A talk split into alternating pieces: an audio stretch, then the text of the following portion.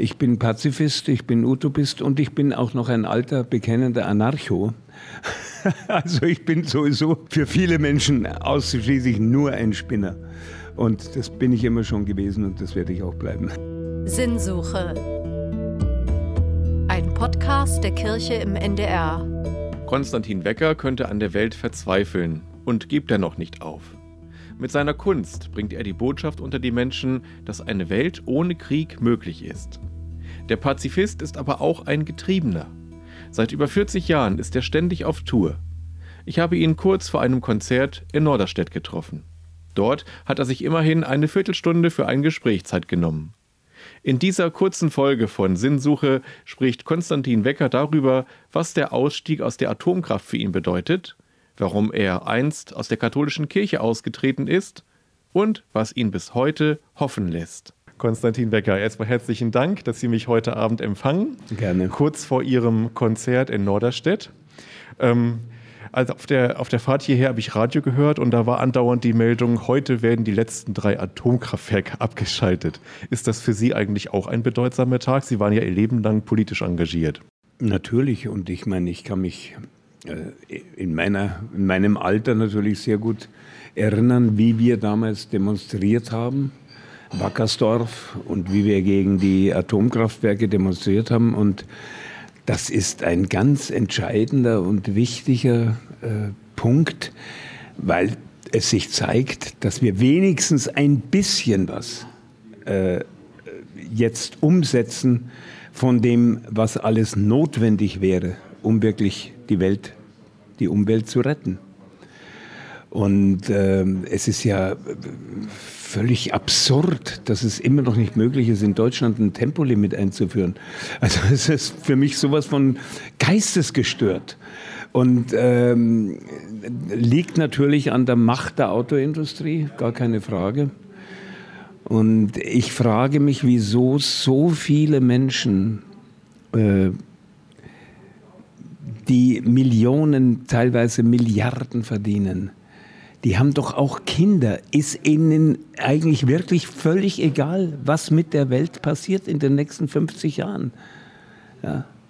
Das frage ich mich auch manchmal. Das ist ja. wirklich ähm, unfassbar.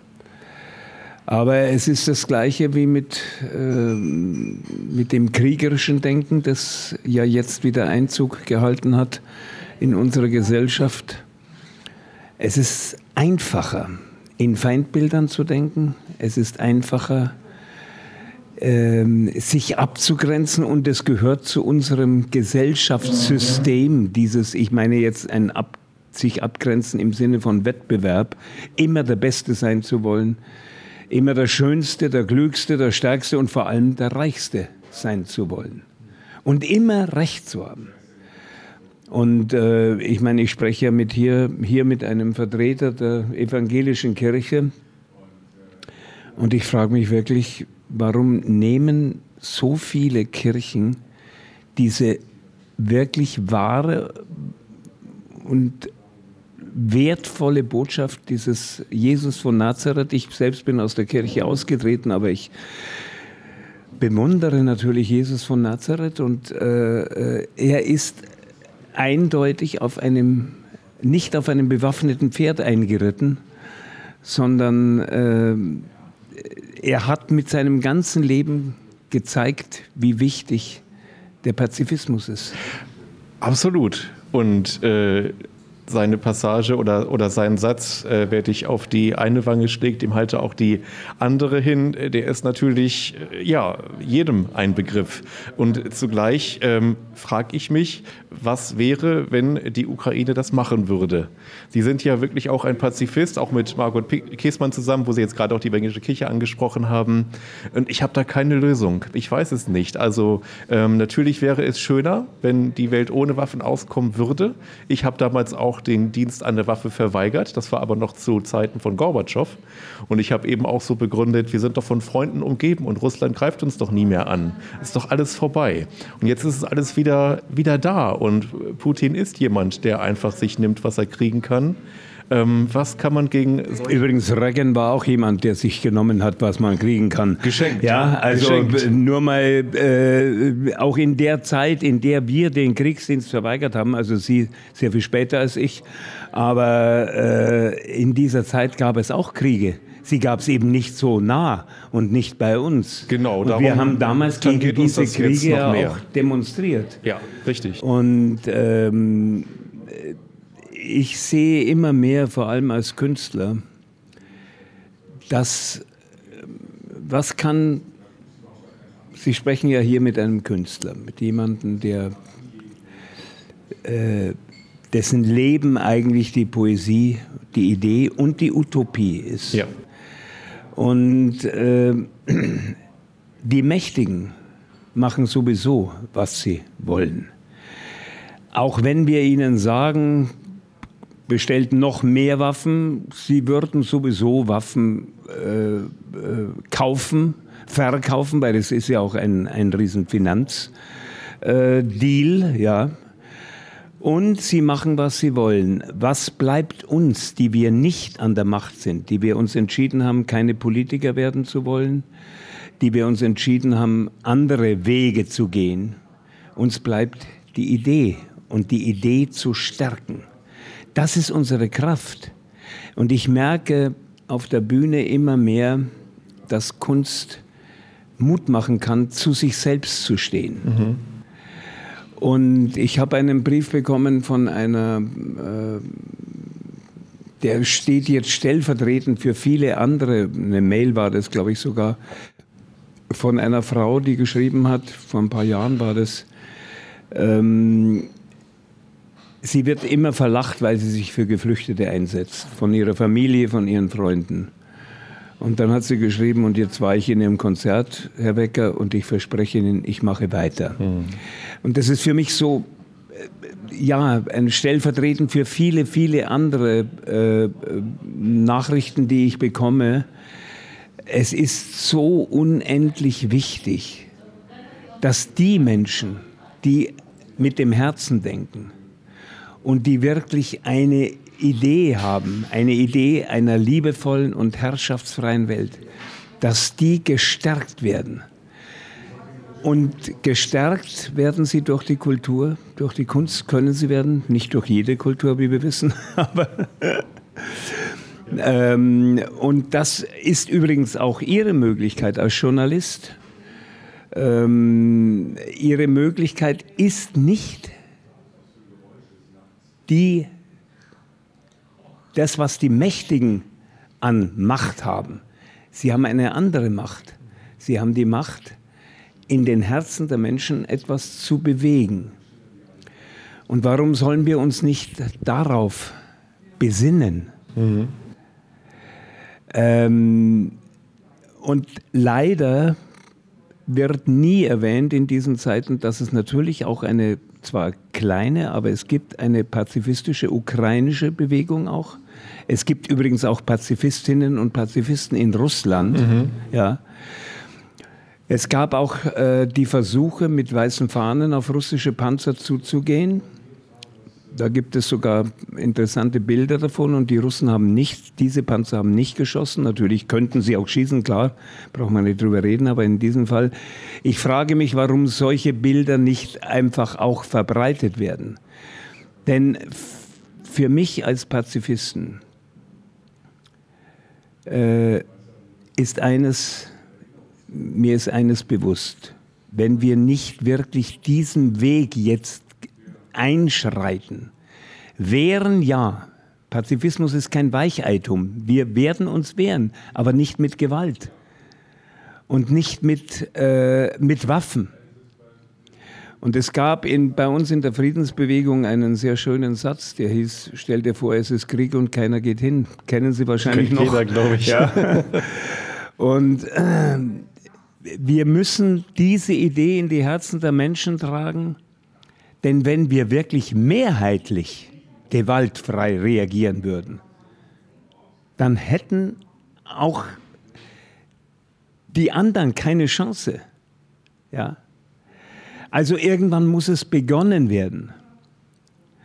ich habe immer gesagt, und ich lese auch heute Abend mein pazifistisches Credo, ich kann diese Idee nicht anderen Menschen überstülpen als Ideologie. Auf keinen Fall. Das werde ich auch nie äh, äh, versuchen und habe ich auch nie versucht. Ich kann werben dafür mit Poesie, mit Musik ähm, und mit meinen Gesprächen. Aber ich kann es niemandem überstülpen. Aber wenn wir das nicht schaffen, dann wird die Welt zugrunde gehen bei dem Waffenpotenzial, das wir haben.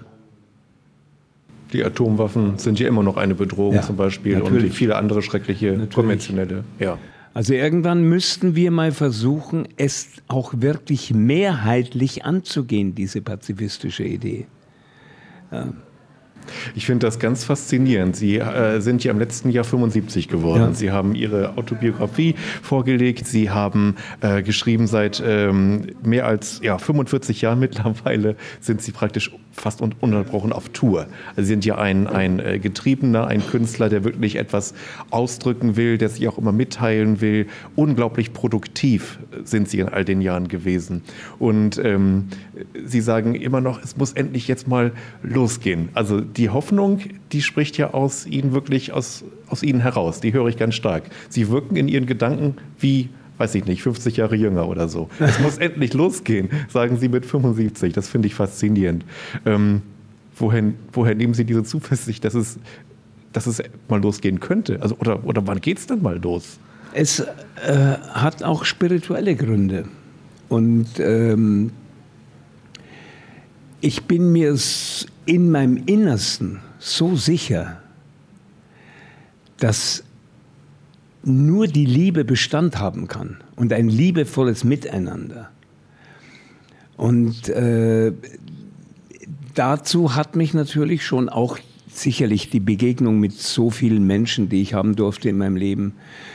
Äh, ich war ja auch mit äh, Buddhisten äh, zusammen und, und, und habe mit ihnen auch zum Teil zusammengearbeitet. Mit, ähm, ich war mit, äh, mit sehr vielen ganz interessanten Leuten der katholischen und der evangelischen Kirche zusammen, mit Christen, die meines Erachtens mehr, ich erwähne immer nur Dorothee Sölle, Sie werden sie natürlich, natürlich. kennen, Mystik und Widerstand, also es ist ein Buch, das für mich zu einer Art Bibel geworden ist, mhm. äh, weil die Mystik ist das Entscheidende in der Religion. Die Mystik heißt, ich entdecke das, was göttlich ist, wenn wir jetzt dieses Wort verwenden. Ich entdecke es in mir selbst. Ich muss, ich kann es mir nicht durch eine Lehre aufoktroyieren lassen. Das war auch der Grund, warum ich aus der Kirche ausgetreten bin, aus der katholischen Kirche. Nun kommt noch dazu, ich bin Jahrgang 47, also meine katholischen Lehrer, äh, meine Religionslehrer waren halt alte Nazis. das ist halt so. Ja. Und ich habe mir als Kind schon immer gefragt, das soll der liebe Gott sein? Warum mhm. sagen die eigentlich lieb zu diesem Gottesbild, das sie mir vermitteln als Kind? Ja, ja. Das ist kein lieber Gott äh, gewesen. Und äh, ich irgendwann, glaube ich, spürt man in sich selbst. Natürlich bin ich bestärkt worden, nicht nur durch Menschen, sondern auch durch die Kultur. Ich rate nur jedem jetzt wieder Stefan Zweig zu lesen. Mhm. Die Welt von gestern zum Beispiel.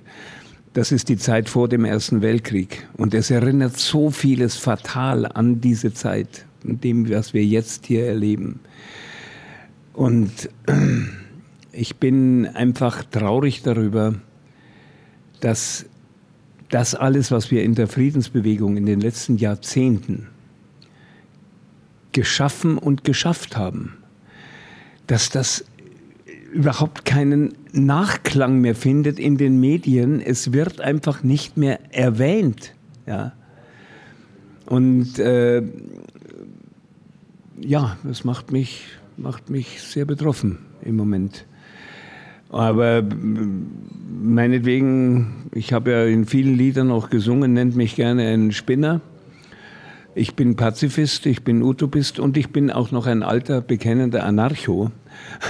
Also ich bin sowieso für viele Menschen ausschließlich nur ein Spinner. Und das bin ich immer schon gewesen und das werde ich auch bleiben. Okay. Und an einem äh, Tag wie heute, Ende der Atomkraft nach über 60 Jahren, ähm, kann man vielleicht doch nochmal wieder Hoffnung schöpfen. Also wenn man einen ganz, ganz langen Atem hat und wirklich in Dekaden denkt, dann wird es vielleicht doch nochmal besser. Äh, in meinem Alter bleibt nichts anderes übrig, als in Dekaden zu denken. Und zwar, äh, Ernst Bloch sagte mal so schön, ich kann es jetzt nicht wörtlich zitieren, hoffen heißt auch an etwas zu glauben, wenn man weiß, dass man es zu seinen Lebzeiten nicht mehr erleben wird. Ja. ja?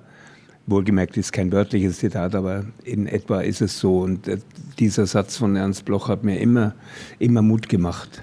Ja? In dem Sinn bin ich nach wie vor ein Hoffender. Oder der Satz von eben nicht Martin Luther, aber der ihm zugeschrieben wird, äh, wenn ich wüsste, dass heute die Welt, morgen die Welt untergeht, würde ich heute noch ein Apfelbäumchen pflanzen. also ja. er hat es wahrscheinlich, alle Wahrscheinlichkeit nicht gesagt, aber es wird. Wahrscheinlich hat er es nicht gesagt. Nein. Nein. ich bin kein großer Luther-Freund, muss ich ehrlich sagen. aber das fiel mir gerade zu Ihrem Bloch-Zitat noch ein. Also das Widerständige, trotz allem, was ist, die Hoffnung nicht aufzugeben. Ja. Das steckt ja dahinter, egal ob es von Ja. ihm ist oder nicht. Ja. Und ja, die Hoffnung behalten Sie, das wünsche ich Ihnen. Einen schönen Abend wünsche ich Ihnen heute. Vielen Dank, dass Sie sich Zeit genommen Danke. haben. Alles Gute weiterhin. Konstantin Wecker. Dankeschön. Und damit geht die heutige Folge von Sinnsuche zu Ende. Sie können uns abonnieren und sich alle 14 Tage auf eine neue Folge freuen. Mit Susanne Richter, Oliver Vorwald und mit mir, Marco Vogt. Bis zum nächsten Mal. Tschüss.